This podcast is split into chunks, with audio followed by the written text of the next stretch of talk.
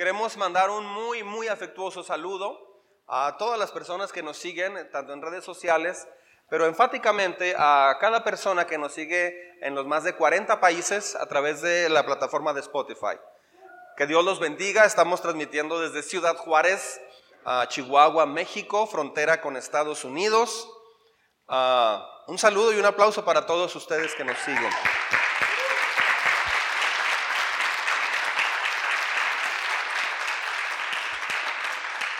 Muy bien, hemos estado viendo temas importantes y un tema que vimos fue, para llegar al cielo necesitas, si quieres llegar al cielo tienes que ser enseñable. ¿Sí?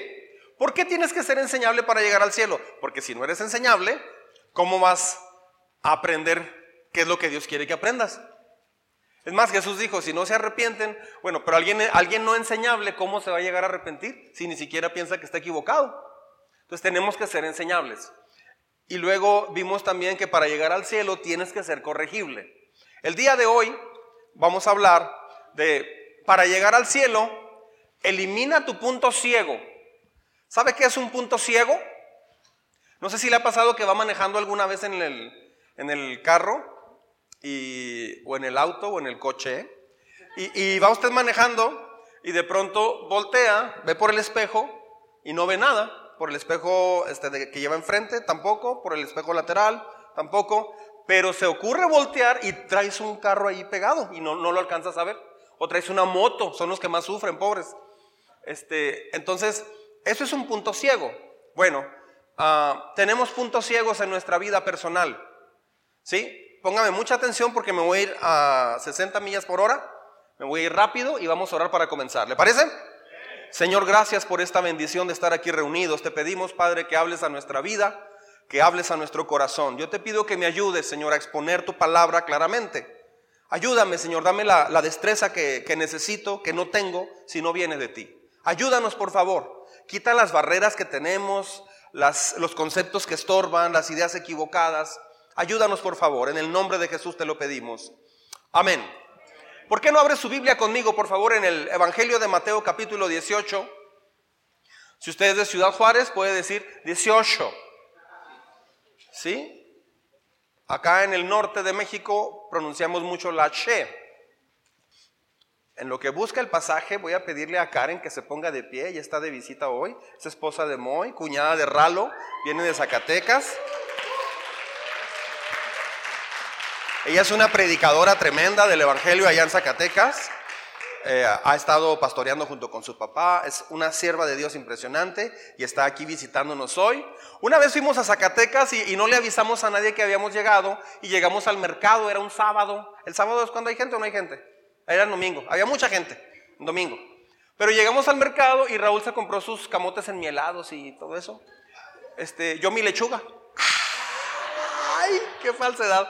Y estábamos allí y de repente pasa la nena. La nena es una prima de Ralo, que igualado yo, ¿verdad? Este, ella empezó, porque una vez acabé de predicar y me dice, pastor, qué payasillo. Quiso decirme que bromista, pero acá no se usa payasillo, allá sí. ¿Sí me explicó? Entonces, este, pasa la nena y va caminando y estamos recargados en el mercado. No, no sé qué estamos haciendo. Y pasa y nos va y dice, ¿qué? ¿Qué? ¿Qué? ¿Qué? O sea, se sorprendió tanto así también. Ahorita los saludos volteo. Digo, ¿es Karen? Igual, ¿qué? ¿Eso qué? Muy bien. Este, bienvenida, Karen. Un honor tenerte acá. De hecho, ella vino preparada. Nos va a invitar a comer a todos. Eso me gusta mucho. Muy bien. Mateo capítulo 18. Versículos 1 al 3. ¿Está listo? ¿Lista? Ya lo tenemos, ¿no es cierto? Por ese tiempo los discípulos se acercaron a Jesús y le preguntaron, ¿quién es el más importante en el reino del cielo? Jesús llamó a un niño pequeño y lo puso en medio de ellos. Entonces dijo, les digo la verdad, a menos, ¿estoy bien? A menos que se aparten de sus pecados y se vuelvan como niños, nunca entrarán en el reino del cielo. Qué impresionante texto, ¿eh? Otra vez en el verso 2. Jesús llamó a un niño pequeño y lo puso en medio de ellos y entonces dijo, les digo la verdad, a menos que se aparten de sus pecados y se vuelvan como niños, nunca entrarán en el reino del cielo. Qué impresionante, ¿eh? Ahora, así que el que se vuelva tan humilde como este pequeño es el más importante en el reino del cielo. Muy bien, pregunta. Creo que ahí viene en su bosquejo todo. Hoy puse mucho para que anote, no mucho, para que me siga, porque hay frases muy importantes que, que quisiera que me siga. ¿Qué es lo más urgente e importante que Dios quiere hacer con tu vida? Es buena pregunta, ¿no creen? ¿Qué es lo más urgente que Dios, urgente e importante que Dios quiere hacer con tu vida? Si responde esa pregunta, ya la hizo. Si no sabe esa pregunta, está frito o está frita. ¿Ok? Por eso este, este, este día es muy importante. ¿Qué es lo más urgente e importante que Dios quiere hacer con tu vida? Nosotros tenemos muchas cosas importantes y urgentes. Dios tiene una principal. Entonces tenemos que enfocarnos en lo que Dios quiere hacer en tu vida, no en lo que tú quieres hacer con tu vida. Hay hombres y mujeres que tienen cosas muy importantes por hacer, pero lo más importante es lo que Dios quiere hacer con tu vida, no lo que tú quieres hacer con tu vida. Tú quieres casarte, tú quieres comprar una casa, tú quieres tu carrera, quieres ganar bien, queremos viajar, queremos mil cosas. Dios sabe que todo eso es pasajero. Hay algo más importante por encima de todo eso. No hay tragedia más grave que una persona se enfoque en lo que quiere, en lo que más le importa personalmente se va a perder esa persona, se va a extraviar. ¿Es malo trabajar entonces para superarme y comprar una casa? No, no es malo, hágalo, pero no es lo más importante, ¿ok? Es un complemento. Entonces, ¿qué es lo que Dios quiere hacer? Aquí está la respuesta. Dios quiere llevarnos a la vida eterna, porque sabe que aquí son pocos los años que pasamos. ¿Quién quiere vivir 100 años? ¿100 años? Yo no he pensado cuánto quisiera vivir. Dios quiere llevarnos a la vida eterna y que aprendamos el carácter de Cristo aquí en la tierra para compartirlo con otras personas. Es el resumen de toda la Biblia. Esto es lo que Dios quiere hacer con tu vida. Quiere primero que tengas una relación con Jesús para que tengas vida eterna, porque si aquí te la pasas haciendo mil cosas y te mueres y toda la eternidad estás lejos de Dios, se va a poner feo. Se va a poner muy feo. ¿Por qué? Ahora, no todos van al cielo, ¿eh? Las caricaturas que uno veía de niño, yo veía caricaturas los sábados en la mañana de Bugs Bunny y, así. Este, las caricaturas te mostraban un diablito y un angelito. Y luego este, hay películas que te muestran que, eh, que la persona muere y luego se queda su espíritu aquí en la tierra y hace algunas cosas y de alguna forma logra ir al cielo al final. Otras personas, me acuerdo de una película que vi, conoces a Joe Black, sale este muchacho, Brad Pitt. Y, al final, cuando muere un hombre multimillonario, le dice, ¿alguien como yo debiera tener miedo a la muerte? Y la respuesta está bien interesante porque le dice, no, alguien como tú no.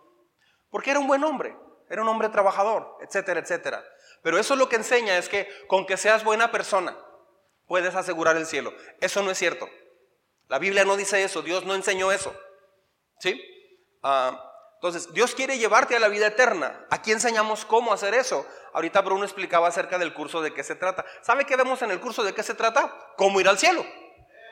¿Sabe qué vemos en el curso de qué se trata? La segunda parte, aprender el carácter de Cristo. Eso lo vemos en el curso de qué se trata. Oiga, pero es que yo no sé buscar en la Biblia, yo no sé orar, yo no sé muchas cosas, me da vergüenza pues es para gente nueva. Pero, ¿y si me ponen a orar? Nadie le va a pedir que ore. Y no me hacen preguntas así como en la secundaria o en la preparatoria. No, no hay nada de eso. Estamos muy conscientes de eso. Ese curso lo doy yo. Ah, dura ocho semanas. Hoy se abren inscripciones. ahí se aprende esto. Porque aquí el domingo no se aprende. Sí se aprende esto, pero acá lo vemos mucho más en detalle, ¿ok? Aquí en la tierra, eh, ahora, una vez que aprendes el carácter de Jesús, Dios quiere que lo platiques a otras personas, porque hay gente alrededor tuyo que no están listos para ir al cielo. Y si no estás listo para ir al cielo, quiere decir que es porque tienes cosas más importantes que hacer que Dios. Sígame con cuidado. Si usted muere hoy y, no está seguro de ir al cielo, es porque usted en su vida ha tenido cosas más importantes, o hemos tenido cosas más importantes que Dios mismo. Entonces, en ese sentido, tiene que haber un cambio. Sí, por eso hablo de este tema. Ahora, ¿Por qué platicarlo a la otra gente? Porque va a ser horrible morir a los 70, 80 o 90 años y darte cuenta que todo lo que se dijo en la Biblia es real. Darte cuenta que una eternidad es sin fin. ¿Qué comparas mil años a 70 años? ¿Qué comparas 500 mil años a 70 años de vida acá? 80 años. ¿Qué se comparan 10 millones de años? Ni sé cuánto es eso. 10 millones de 10 mil millones de años con 70 años. No es nada. Entonces, la eternidad es lo más importante que hay en la tierra. La eternidad es el punto central de, Jesús. Ahora, ¿por qué es tan importante para Jesús? ¿Por qué será? ¿Por qué, ¿Por qué, Dios le dio tanta importancia al grado de que Dios mismo se hizo hombre y vino a la tierra en la persona de Jesucristo? Y vino a morir y pagar en, en, la cruz del Calvario por nuestra maldad, por nuestros pecados, para abrir un camino hacia el cielo. Cuando Jesús muere, se rasga el velo del templo, tembló la tierra y en ese momento Ah, se, abrió toda la opción para poder ir al cielo a través de Jesús, solamente a través de Él. Entonces, esto es lo más importante. Mire, aquí está el respaldo bíblico. Todos lo conocemos este texto, pero vamos a verlo en NTV, Nueva Traducción Viviente, que es una versión de la Biblia más explicativa. Juntos, por favor. Pues Dios amó tanto al mundo que dio a su único Hijo para que todo el que crea en Él no se pierda. Ahí tiempo, ahí podríamos agregar, no se pierda en el infierno, dice, sino que tenga vida eterna en el cielo. ¿Sí? Dios no envió a su Hijo, juntos, Dios no envió a su Hijo al mundo para condenar al mundo, sino para salvarlo por medio de Él. El asunto es que la gente tiene otras cosas más importantes que Dios, pero va a llegar un día un día yo le hablé a, algunos amigos de la, preparatoria y al final me dio mucha tristeza porque ellos tenían otros intereses, pero me quedé pensando, un día tal vez uno de ellos va a estar pensando en, va a tener un problema serio en su vida. ¿A quién va a buscar? Quiero hablarle para que él sepa que, aunque ahorita tenga otras cosas importantes, mientras tenga vida, tiene la oportunidad de acercarse a Dios. ¿Sí? Entonces, eso es Juan 3:16. Y luego, Efesios 5, 1 y 2, les, les, estoy dando los textos que respaldan las cosas que más Dios está enfocado. ¿Lo leemos juntos? Efesios 5, versos 1 y 2. Por lo tanto, imiten a Dios en todo lo que hagan, porque ustedes son sus hijos queridos. Imagínense una familia donde todos están tratando de imitar, están tratando de imitar no las redes sociales, no un cómico, no un actor, no a la mujer o al hombre típico, sino a Dios mismo, su carácter. Imagínate un hogar donde se empieza a imitar el carácter de Jesús. Ese hogar va a ser restaurado. Dice, ah, por lo tanto imiten a Dios en todo lo que hagan porque ustedes son sus hijos queridos. Juntos, vivan una vida llena de amor siguiendo el ejemplo de Cristo. Él nos amó y se ofreció a sí mismo como sacrificio por nosotros, como aroma agradable a Dios. Dice, sigan el ejemplo de Cristo. Ahora, muchas gentes dirán, no, pero eso es imposible. Yo puedo ir a la iglesia el domingo y nada más, pero ya, esto es otra cosa, esto es fanatismo. No, no es fanatismo. De hecho, para esto vino Jesús. Para eso nos dio la Biblia. El que algunas religiones no enseñen eso no es asunto mío. Pero esto es a lo que vino Jesús. De hecho, por eso mucha gente está tan decepcionada de la religión. No sé qué país escuché, Eslovenia, no recuerdo qué país escuché esta semana, que tiene un 80% de ateísmo. Es de los países más ateos en el mundo, porque la gente está muy decepcionada y tiene muchas iglesias, pero esas iglesias, este, Ah, típicamente católicas, típicamente esas iglesias están abandonadas o las están usando como restaurantes o como museos. La gente no quiere saber nada de religión. ¿Por qué? Porque creo que la religión que se ha enseñado o, la enseñanza acerca de Dios eh, no es en realidad relevante para mucha gente, no cambia tu manera de vivir. No, entonces, no es venir el domingo y cumplir y luego ya vivir como sea la otra semana. No, eso de hecho, Jesús no vino para eso.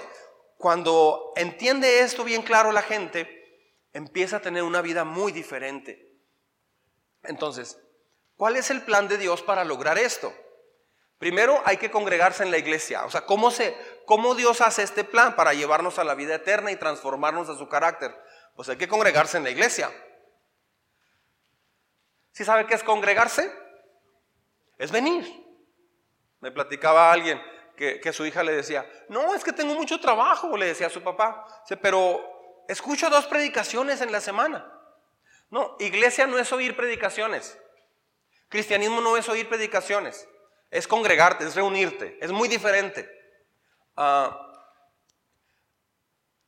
Jesús está esperando que usted decida entregarle su vida a Cristo. ¿Qué significa eso? Significa que cambias de propietario, cambias de gerente, de director general.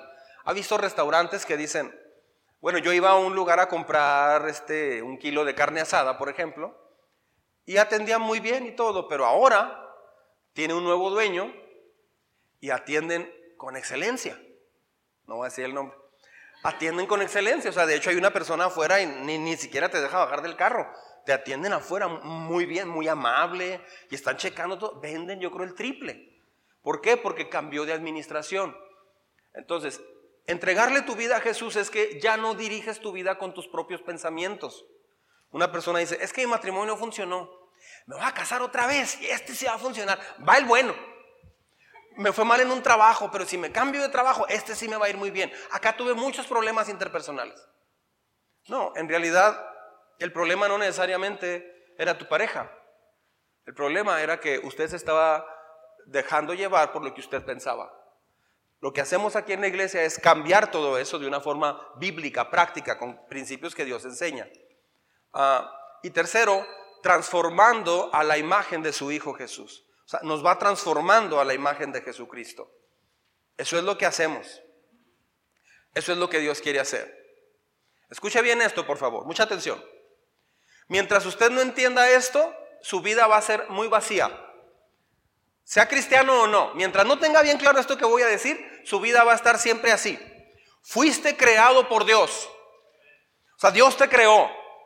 ¿Sí? No vienes de una célula que explotó quién sabe dónde y llegó y de repente, ¡pum! Un rana cuajito. Y luego una rana y luego este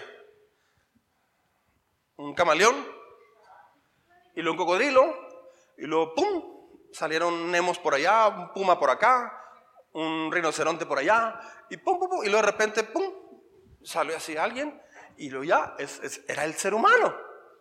Este, primero caminaba así, y de repente ya está caminando bien. Este, ok, necesitas 10 veces más fe para creer en eso que lo que necesitas para creer que fuimos creados por un creador supremo. Este edificio no se hizo solo. Tuvo que venir un arquitecto y construirlo. Pensar que este edificio vino de una explosión es lo más absurdo, necio y tonto que puedes creer, aun cuando pongas todo el material. Imagínate un arquitecto que ponga, no, es que yo soy ateo, gracias a Dios. Y eh, vamos a poner aquí todo, todo el, el, Daniel, uh, materials, materiales.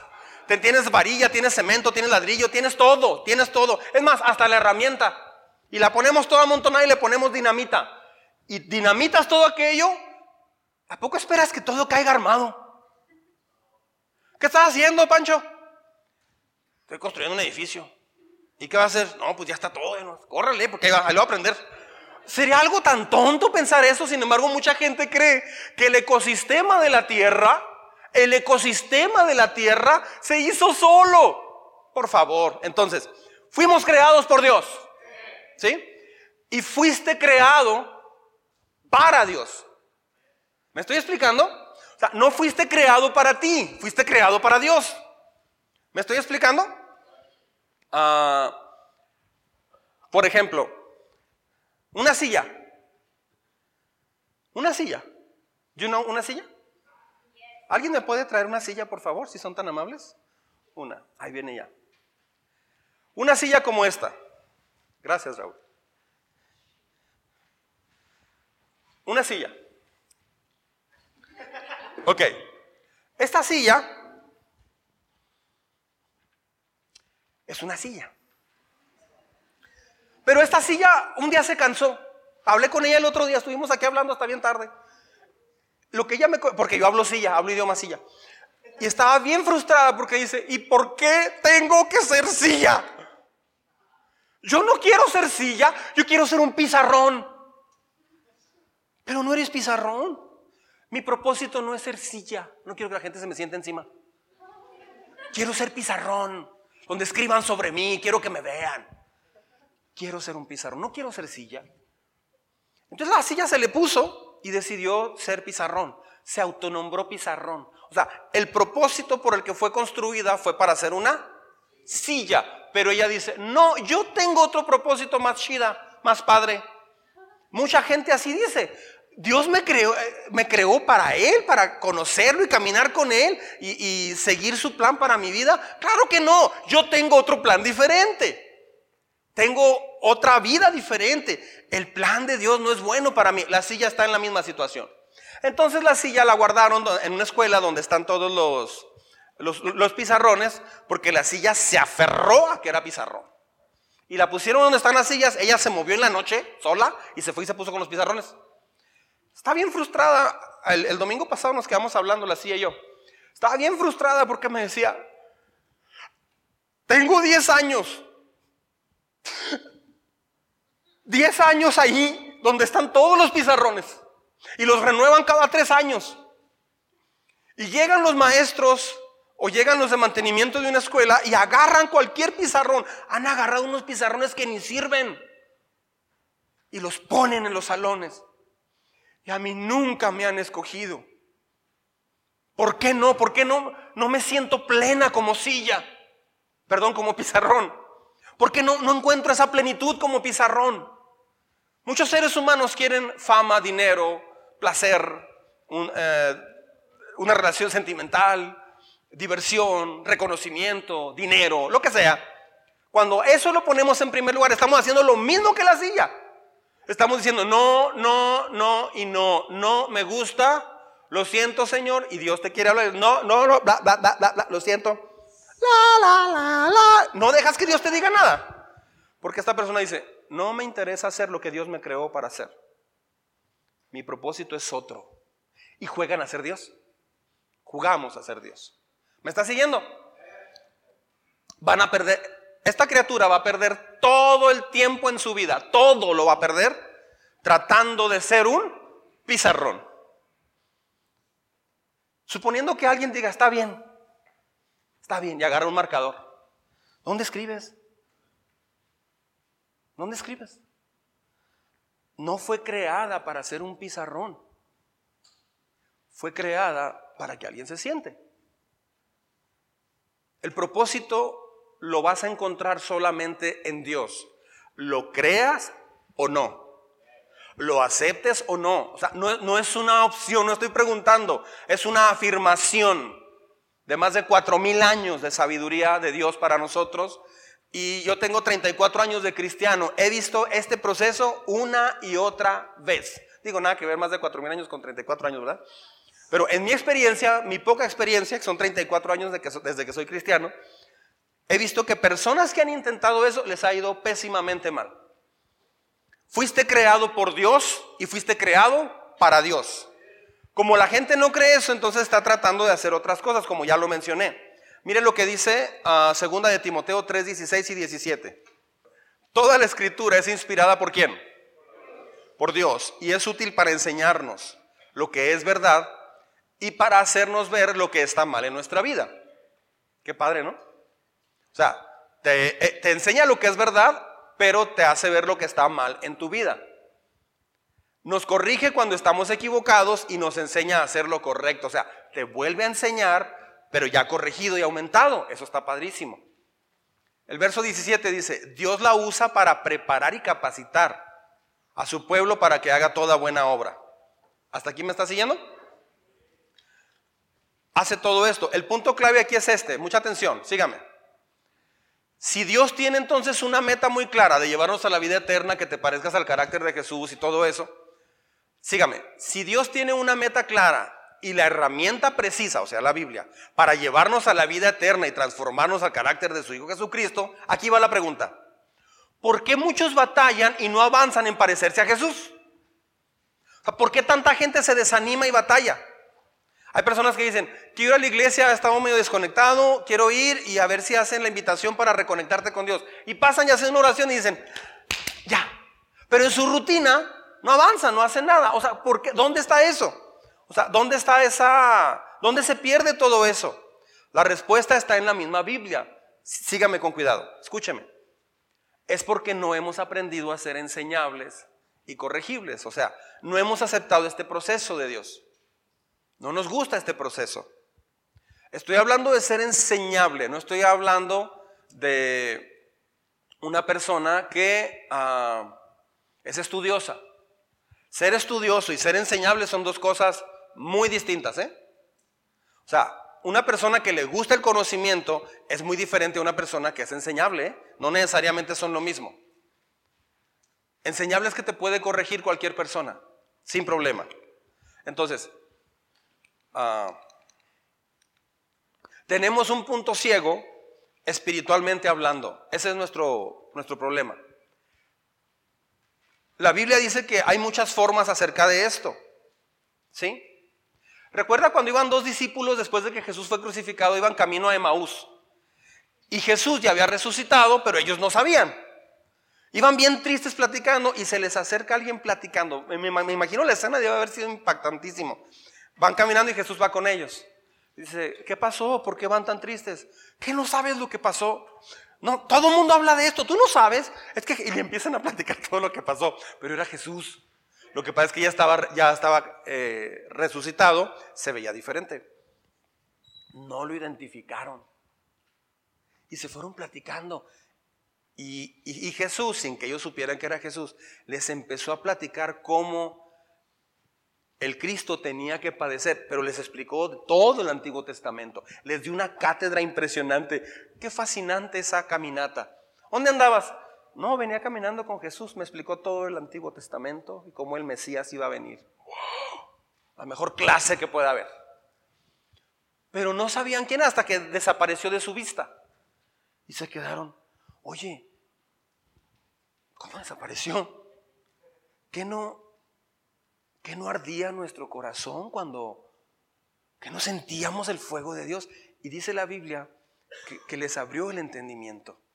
En varias partes se mencionan partes así, donde no entiende la gente y Dios abre el entendimiento. Tenemos un punto ciego. Entonces, ¿qué sucede? ¿Qué hace la ceguera? Número uno. Este es el problema, que hay ceguera hacia las áreas de mi propia vida. O sea, tenemos ceguera hacia las áreas de nuestra propia vida. Y es justo donde debemos de comenzar. ¿Me estoy explicando? ¿Sí? ¿Por qué fracasa la gente en su vida? Porque las cosas no salen bien. De hecho, ¿por qué nuestros planes muchas veces no salen bien? Porque son nuestros planes. Y porque no hemos aprendido a, a ver los puntos ciegos en nuestra propia vida. No sabemos. No vemos nuestros puntos ciegos. Mire lo que dice Mateo 7, 1. Vamos a aterrizarnos en Mateo. Mateo 7, 1. Vea lo que dice la Biblia. Son palabras directas de Jesucristo. Dice, no juzguen a los demás y no serán juzgados. ¿Qué parte de eso no se entiende? Es muy sencillo. O sea, se refiere a las personas que están viendo los errores en los demás. ¿Me está siguiendo? ¿Usted batalla con eso? Todos en algún momento hemos batallado. Vemos los errores en, los demás muy fácil. De hecho, en el matrimonio, e, esto es la guerra del matrimonio, en realidad, esto es la esencia del matrimonio. O sea, ella ve los errores de él pero ella batalla para ver sus propios errores y él ve los errores de ella, pero él no alcanza a ver sus propios errores. Mételos a vivir 24 horas al día. Es una receta para el desastre. Ah, entonces, ¿por qué tienes que eliminar el punto ciego? ¿Qué hay con el punto ciego? Es esto.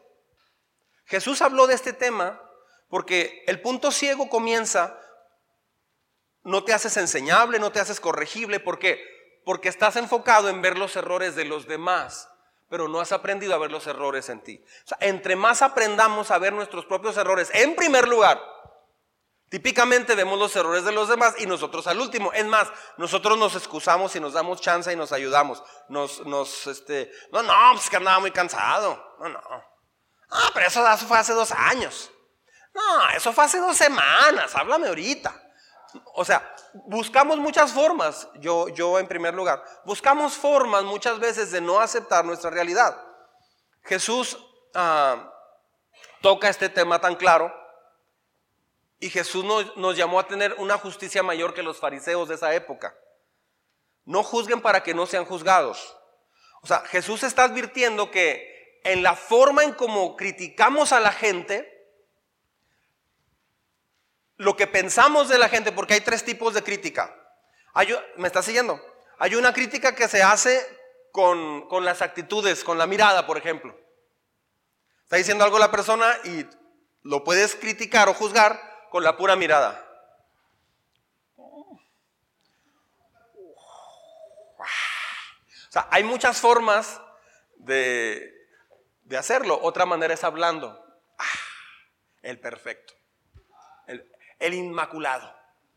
hay muchas formas de decir, eh, de expresar un juicio. Ok, Jesús está diciendo, eso que usted hace, también te lo van a hacer a ti. Ojo con eso. Hay cosas que usted puede ver que está malinterpretando y usted no va a creer que era realmente un error, una coincidencia. No lo va a creer. Hay personas que, una vez me pasó que yo le comenté algo a alguien, no me acuerdo qué era. Dice la persona, ah, si no es cierto. Sí, así fue. No. Claro que no. Pues yo lo viví. A ver, ¿qué hice ayer a las 6 de la mañana? Ah, pues no sé, si no vivo contigo, pues si no sabes, ¿cómo se conoce mi corazón ahorita? O sea, hay muchas formas en que juzgamos. Eh, se juzga de muchas formas, ahorita lo vamos a ver en detalle. El cristiano es llamado a demostrar un amor incondicional, pero también a tener una, o sea, pero no necesariamente tienes que tener una aprobación incondicional. Hay cosas que no están bien en algunas personas, pero no nos toca a nosotros estar señalando siempre los errores de esas personas. ¿Se pueden señalar entonces los errores? Claro que sí. No está diciendo que no debes de, ayudar a una persona que tiene una necesidad. Más adelante lo voy a ver, lo vamos a ver. Pero aquí lo que está diciendo es una, la forma en cómo estás juzgando, la actitud con la que estás juzgando. Puedes decirle a una persona, ah, es que veo, veo que eres muy olvidadizo, ¿verdad? Déjame te ayudo, ¿no? No te preocupes, a mí también me pasa. De hecho, mira, me pasó el otro día, tenía una cita, me la dieron dentro de siete meses y se me olvidó. Este, a todos nos pasa, pero mira, un consejo es este y este y este. Eso es muy diferente. Estás señalando un error, ¿sí me explico? Estás analizando un error de la persona, pero te estás poniendo tú también en primer lugar, que tú también te equivocas. Es diferente decir, no hombre, olvidadizo eres el peor, se te olvida que eres olvidadizo, fíjate. O sea, en el tono en que lo dices, es, de lo que está hablando. La actitud con la que lo dices. Y hay una tercera manera, o sea, es de acción, con tus actitudes, con tu expresión corporal, con tus palabras. Y el tercero es con tu pensamiento. Si usted es de las personas que, que, no habla y no, no hace, pero lo piensa y lo piensa y lo piensa, usted es de las personas más peligrosas en el planeta Tierra. Porque el pensamiento es la última frontera, nadie llega allí. ¿Ha oído la frase, calladito? Soy más bonito. No, los pensamientos los ve Jesús completamente. Entonces, aquí en esta iglesia trabajamos eh, también hacia los pensamientos. ¿Por qué? Porque de nada sirve. Eh, ya, he contado esto alguna vez de una, una, niña que le decía a su mamá, siéntate y no te vas a parar durante media hora. Y no dice ni una sola palabra. Y se sienta la niña. Se sienta la niña y en lo que se sienta está viendo a la mamá y le dice, ¿Qué me estás diciendo? Le empezó a salir espuma verde y todo eso. Este, no, no te estoy maldiciendo de nada, pero puedo decir lo que yo quiera de ti. Pero ¿por qué no me dices lo que me estás diciendo? ¿Por qué no me dejas oír lo que estás diciendo? Si tú dijiste que me sentaría, estoy sentada. Además, por dentro, aunque estoy sentada, por dentro estoy bien de pie. Y se acaba de casar la semana pasada, pobrecito, no se cree. Ah, podemos, o sea, mientras, no aprendemos a examinar nuestra vida primero, vamos a caer en ese problema y eso se va a convertir en un punto ciego. ¿Me está siguiendo? Entonces, un ejemplo es cuando los fariseos encuentran a una mujer que está cometiendo adulterio y ellos inmediatamente llegan y este, la quieren juzgar. Ah, era muy fácil para ellos ver ese pecado. Pero ¿con quién estaba cometiendo adulterio?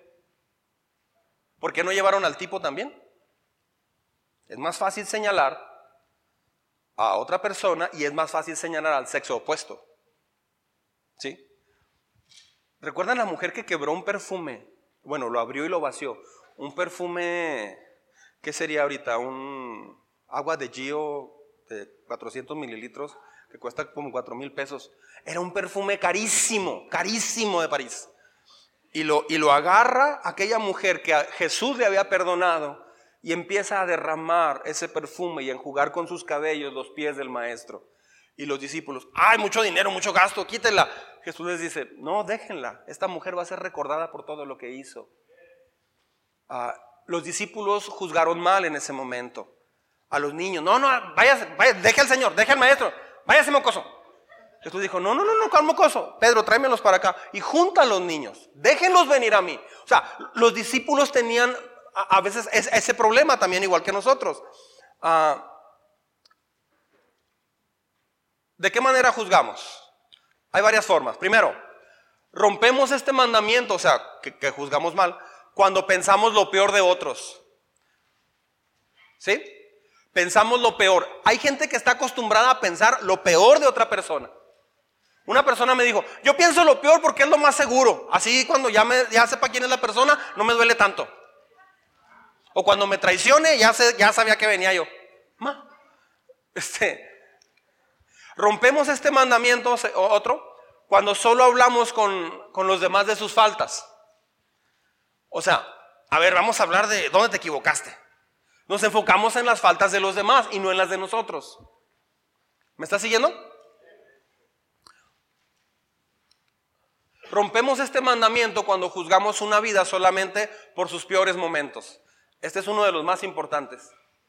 Cuando yo no era cristiano, lo anticipo por si un día pasa, cuando yo no era cristiano, yo me tomaba una o dos cervezas para cuando íbamos a un baile, para que se me quitaran los nervios de sacar a bailar a una, a una chica.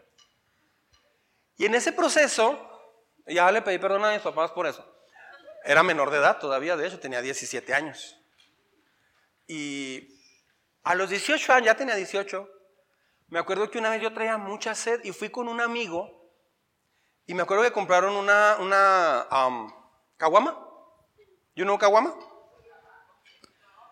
Y yo traía mucha sed y yo agarré la caguama, la abrí y me tomé como si fuera agua. Así. Fácil, me tomé casi la mitad, yo creo. Traía mucha sed. Así que ya trae seco. Pues hasta la fecha, él me ve todavía. Me dice, no hombre, vieras a David antes. Delante de Dios fue esa única vez. no, entonces de ahí. Y lo hice también por llamar la atención, porque estás en la onda de que, o sea, quieres, quieres aparentar así como que... De hecho, había un amigo en la prepa que decía, ¿qué? ¿Las frías o qué? ¿Siempre hay uno en tu camino o qué? ¿Vamos o qué? Tenía 17 años, éramos unos mocosos. Pero ahí un amigo fumaba.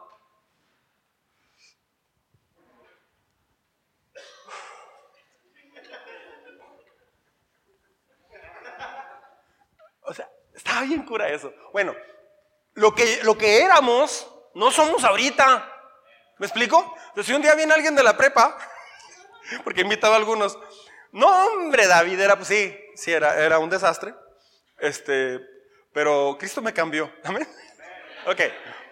Rompemos este mandamiento cuando juzgamos por motivos ocultos de otros. O sea, no sabemos la motivación detrás de eso y juzgamos, lo hizo porque no quiere a mi hija. Una mamá una vez me dijo, es que eh, a, mi hija la trataron mal porque no la quieren, nos hacen a un lado. ¿de dónde sacó esa información? ¿Cómo? ¿A usted es Dios? Le dije así, ¿usted es Dios? Se metió al corazón de la persona para ver que... No, es que se ve bien fácil, pastor. No, señora, discúlpeme, pero no. No puedo asumir que porque yo me sienta de esa forma, están despreciando a mi hija, o a mi papá, o a mi tío. No se puede hacer eso, ¿me está siguiendo? Entonces, los motivos no los conocemos, por eso es mejor preguntar y no juzgar. Ah, rompemos este mandamiento cuando juzgamos a otros sin considerarnos en sus mismas circunstancias. ¿Qué harías tú? o sea, ¿qué harías tú? Ahorita puse el ejemplo de los discípulos cuando llevaron una mujer, de los, de los fariseos, perdón, que llevaron una, dije sus discípulos hace rato, pero no, eran los fariseos los que llevaron a una mujer eh, que fue encontrada en adulterio. Discúlpeme por ese, ese error. Y, Jesús no les decía nada, él seguía escribiendo en tierra. Lo primero que voy a hacer cuando voy al cielo, una de las primeras cosas es, Señor, ¿y qué estabas escribiendo cuando te estaban diciendo todo eso? Porque no dice la Biblia que estaba escribiendo, pero estaba escribiendo en tierra algo. Y este, entonces les dice, el que esté libre de pecado, que tire la primera piedra. Es muy fácil juzgar por los motivos que sean. Es muy fácil.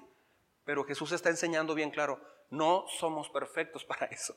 Vi una publicación que decía, ¿cómo quisiera estar libre de pecado para agarrarlos a todos a pedradas? o sea, ¿eso qué? ¿Eso es coraje de cristianos o no sé qué? Bueno, ¿cómo quisiera no, estar libre de pecado para agarrarlos a pedradas? Eso que, este, uh, Mateo capítulo 7, verso 2. Ah, bueno, falta otro. Rompemos este mandamiento cuando juzgamos a otros sin ser conscientes de que nosotros también seremos juzgados.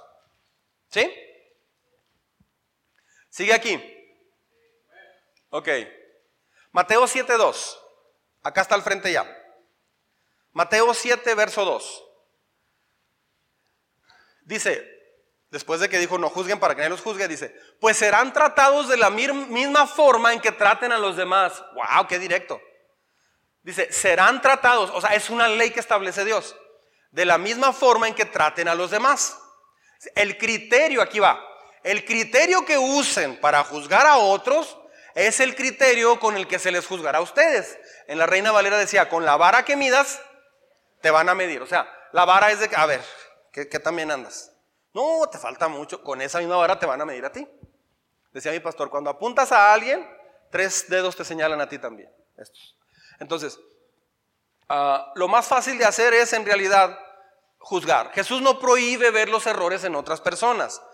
Ah, inclusive la intención o la actitud de la persona, no es, ese no es el problema.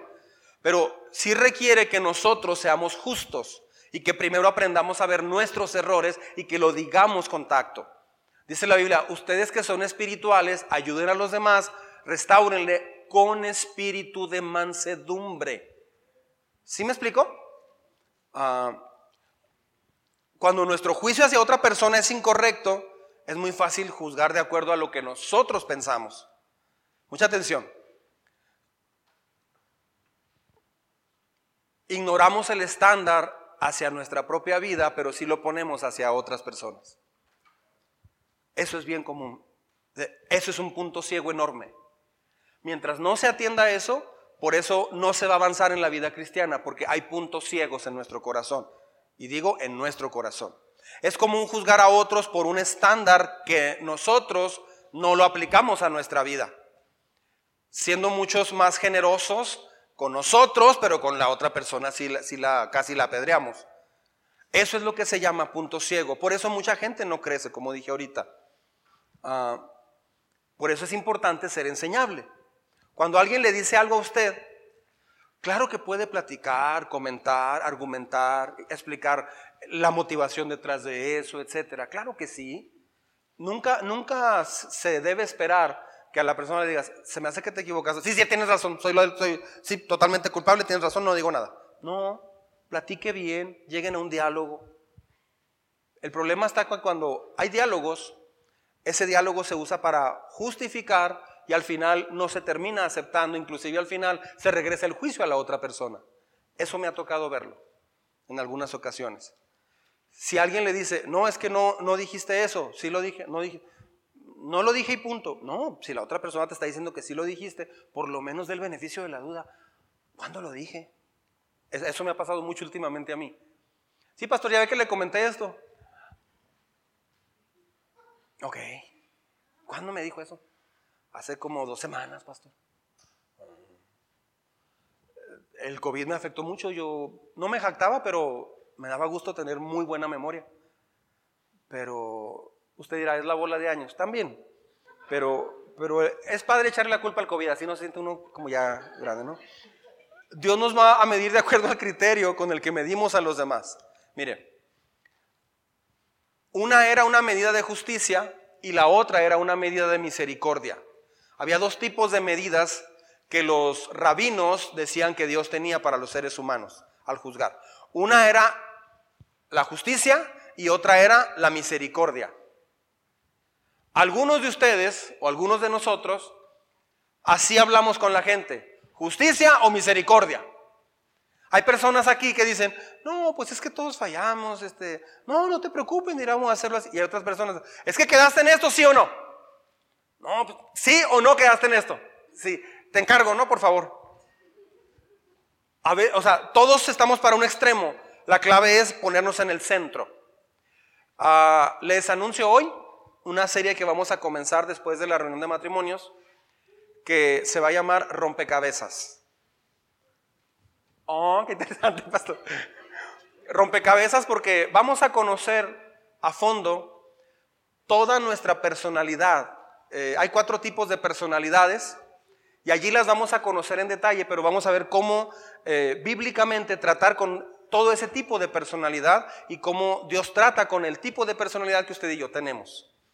Ah, Vamos a entrar a esa serie. Va, a durar 4, 5, 6, 7 semanas, lo que se necesite. Ah, solamente debemos juzgar el comportamiento de otros, pero conscientes de que nosotros también vamos a ser juzgados. ¿sí? Número 2. La ceguera te hace un acusador de los demás menos de ti. Es el problema, ¿no? O sea, la ceguera te hace un acusador de los demás, pero menos de ti. ¿Se ha fijado en eso? Y entre más juzgas, más se batalla para reconocer. ¿Quieres saber por quién votar en este 2024? Esto lo he hablado toda la vida, no es nuevo, lo he hablado desde el 2001 que empezamos la iglesia. En cada sexenio he hablado de lo mismo y voy a decir una vez más lo mismo, ¿ok? Ah, ¿Cómo detectas un buen líder político? Pues que no juzga a los demás. Una persona dijo, no, pues no. Se la pasan echándose. Sí, cierto.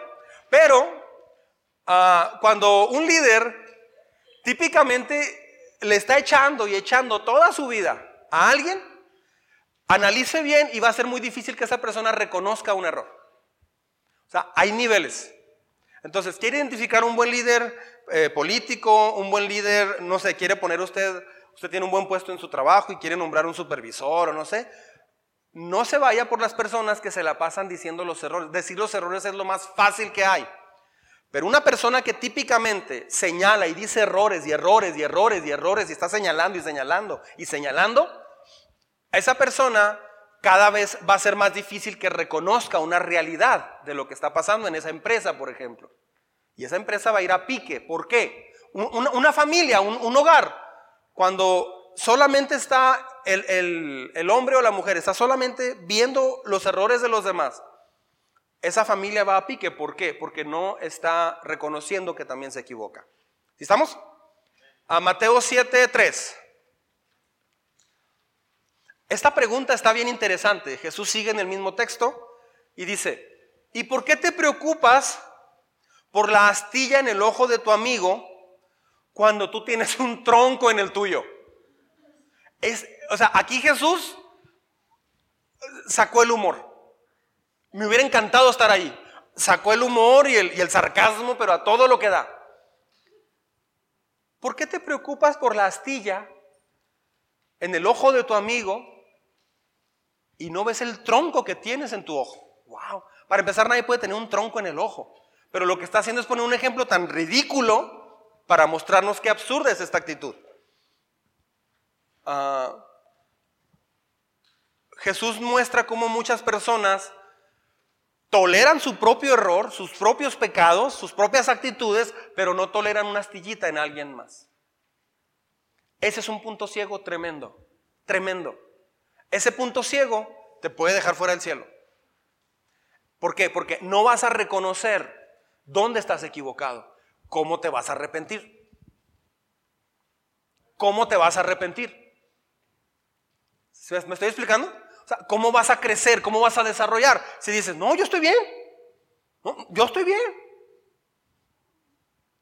Les comenté de la persona que estaba en un hospital y me tocó verle porque un empleado que yo tenía en el 98 se enfermó y fuimos al seguro y él estaba ya sin un brazo y sin piernas.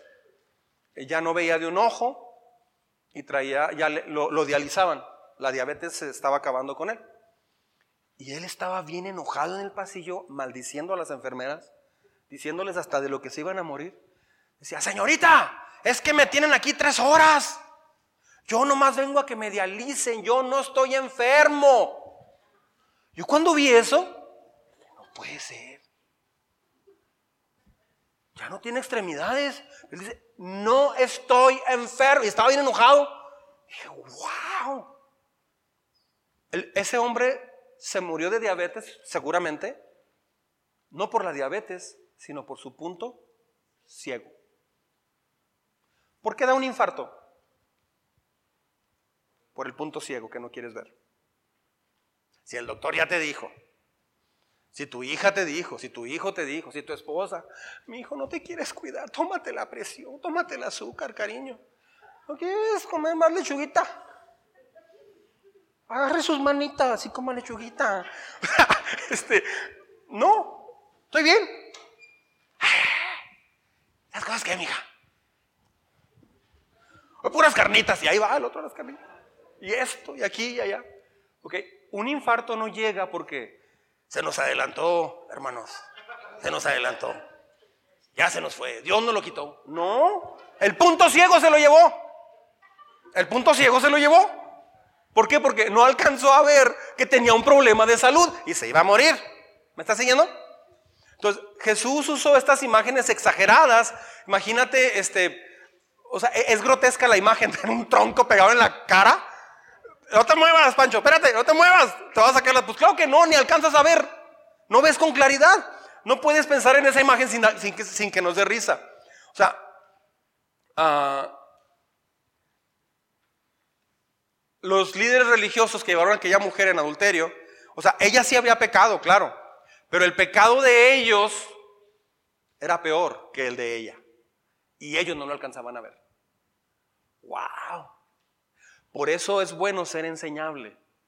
Cuando tu papá, tu mamá, tu amigo, tu novio, tu novia, tu esposo, tu esposa, te dice algo, no tiene usted que decir, sí, cierto, soy, gracias, estoy en pecado, soy lo peor. No, pero analice, por favor, con una humildad correcta, si lo que le están diciendo tiene sentido. Si no tiene sentido, diga, es que no me hace sentido. Ah, esa es una vez. Si ya te lo he dicho 15 veces, aunque no tenga sentido, sí está pasando. ¿Me está siguiendo? Pues yo no creo, no sé qué tanto. El que no crea, una persona me dijo, no, pues yo, yo la verdad no, no creo que me vea así, pastor. Ah, no, yo sé que usted no cree que se vea así, pero sí se ve así. Eso es muy directo, ¿no, pastor? Le digo, sí, porque le quiero ayudar. O mejor le digo así como, ah, pues, no, está bien. Sí. Este, no, número tres. ¿Está conmigo? Último punto. La ceguera hace que todos vean tus errores menos tú. O sea, una persona que tiene ceguera espiritual no alcanza a ver sus errores. O sea, para nada. A mí me ha pasado eso en varias ocasiones o en muchas ocasiones, no alcanzo a ver en qué me estoy equivocando. Lo peor que puedes hacer es dejar de escuchar a la gente que convive contigo. ¿Sí? La ceguera hace que todos vean tus errores menos tú. Mateo 7:4. Mire lo que dice. ¿Cómo puedes pensar en decirle a tu amigo, déjame ayudarte a sacar la astilla de tu ojo cuando tú no puedes ver más allá del tronco que está en tu propio ojo? Qué interesante, ¿verdad? El verso 5 dice una palabra muy fuerte. No lo vamos a leer, pero lo voy a mencionar. Jesús a una persona así le llama hipócrita. Dice, primero, saca primero la viga de tu propio ojo. Es decir, reconoce que tienes un punto ciego y empieza a tratar en esa área. Eh, hasta entonces vas a poder ver con claridad para ayudarle a la otra persona. Pero mucha gente dice, no, no, no, no, ni soy hipócrita ni tengo un tronco. Voy a ayudarle a otros a quitar la astilla. Ese es el problema. Entonces, ¿puedes ayudar a otros a hacerles ver sus errores? Sí, pero lo pueden hacer las personas que tienen una actitud 100% enseñable y corregible y que están enfocados en que saben que tienen un tronco también. O sea, alguien que te corrige no tiene que ser perfecto, no. Pero sí puede ver, aunque no sea perfecto, cosas que usted no ve o que yo veo. ¿Me está siguiendo? Él está ciego de su propia falta, esa persona está ciego de su propia falta. O sea, en el intento de corregir a alguien más, hay una mayor culpa, ese es el punto y nos vemos como hipócritas. La palabra hipócrita viene del teatro griego. Se les llamaba a los actores que estaban actuando, por ejemplo, algo de risa, cuando en realidad estaban fingiendo esa risa. O estaban llorando, pero no eran lágrimas genuinas. De allí viene la palabra hipócrita. O sea, es una persona que no está siendo fiel en lo que está, no es genuino en lo que está viviendo o haciendo. ¿Sí? Jesús es muy tierno, pero dice esta palabra, hipócrita. Ahorita creo que suena más fuerte que en aquella época. Tiene otras connotaciones. Después de Paquita, la del barrio, todo eso suena ya más pesado. Pero en aquella época se refería a un... son como actores.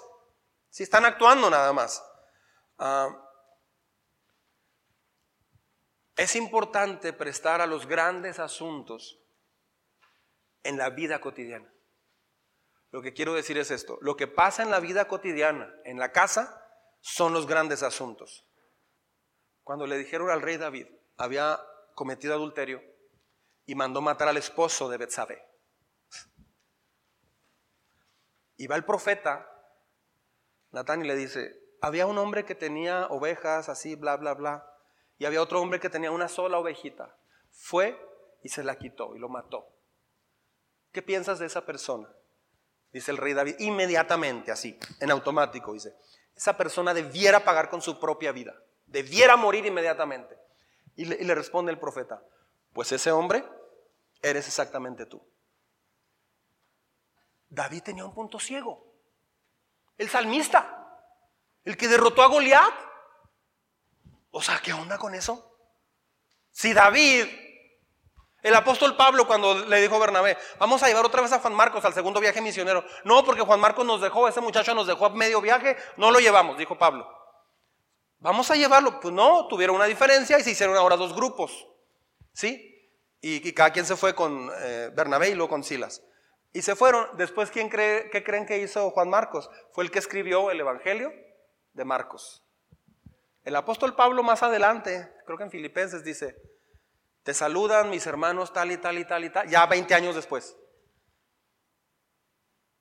Y también, por favor, dile a Juan Marcos que venga a visitarme, que venga a ayudarme. Ya no lo quiso llevar a un viaje misionero, pero después dijo, mándalo, dile que me traiga esto, aquello, y dile que venga porque me es muy necesario para el ministerio. El apóstol Pablo tuvo un punto ciego. Todos tenemos un punto ciego. Amén. Póngase de pie, por favor. Escuche con mucho cuidado lo que le voy a decir. ¿Sabe por qué batallamos para... ¿Sabe por qué batallamos para ser corregidos?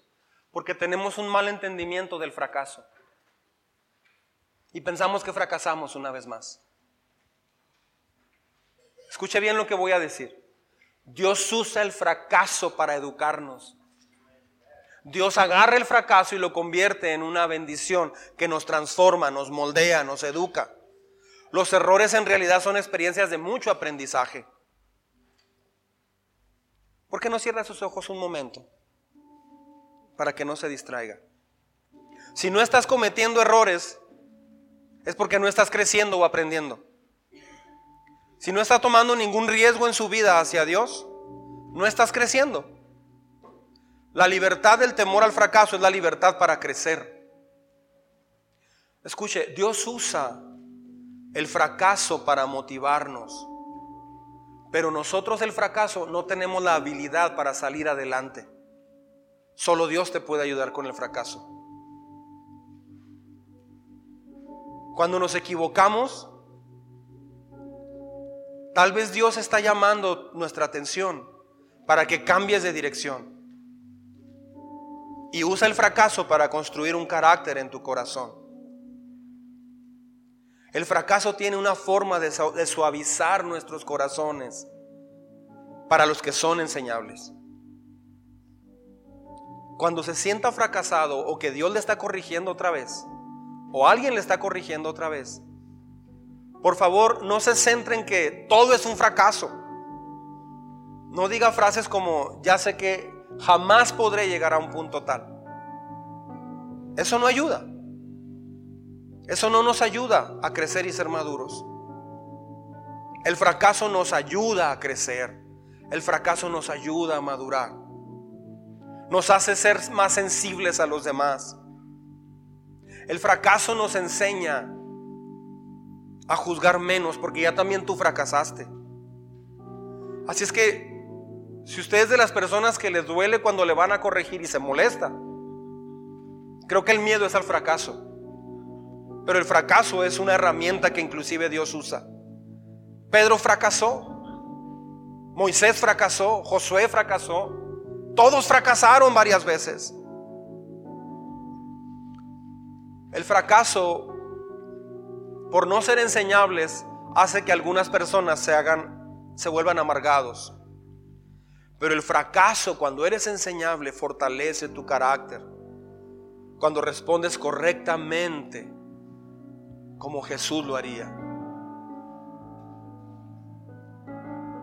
El fracaso no significa que ya no vas a poder hacerlo. Creo que por eso mucha gente tenemos puntos ciegos. Porque lo relacionamos con el fracaso pasado y amarramos todo el fracaso a un fracaso presente. Y decimos, todo es un desastre en mi vida. No es así. Esa es una mentira del diablo. Es una mentira de tu propio corazón. Estás fracasando en esto.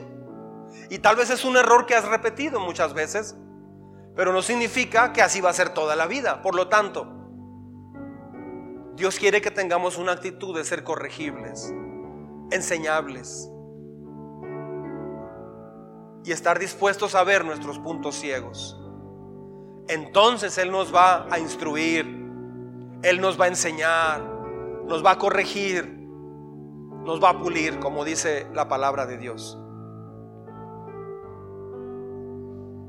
¿Cuáles puntos ciegos usted ha tenido hasta el día de hoy? ¿Cuáles puntos ciegos se los han tratado de hacer ver? Yo tengo algunos acá. Todos tenemos algún punto ciego.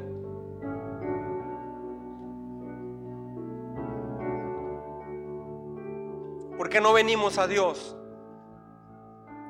Ahí donde estamos, ¿por qué no hablamos con Dios? Y le pedimos que nos ayude a ser personas que saben tratar con sus puntos ciegos, a no juzgar y primero aprender a ver nuestros errores.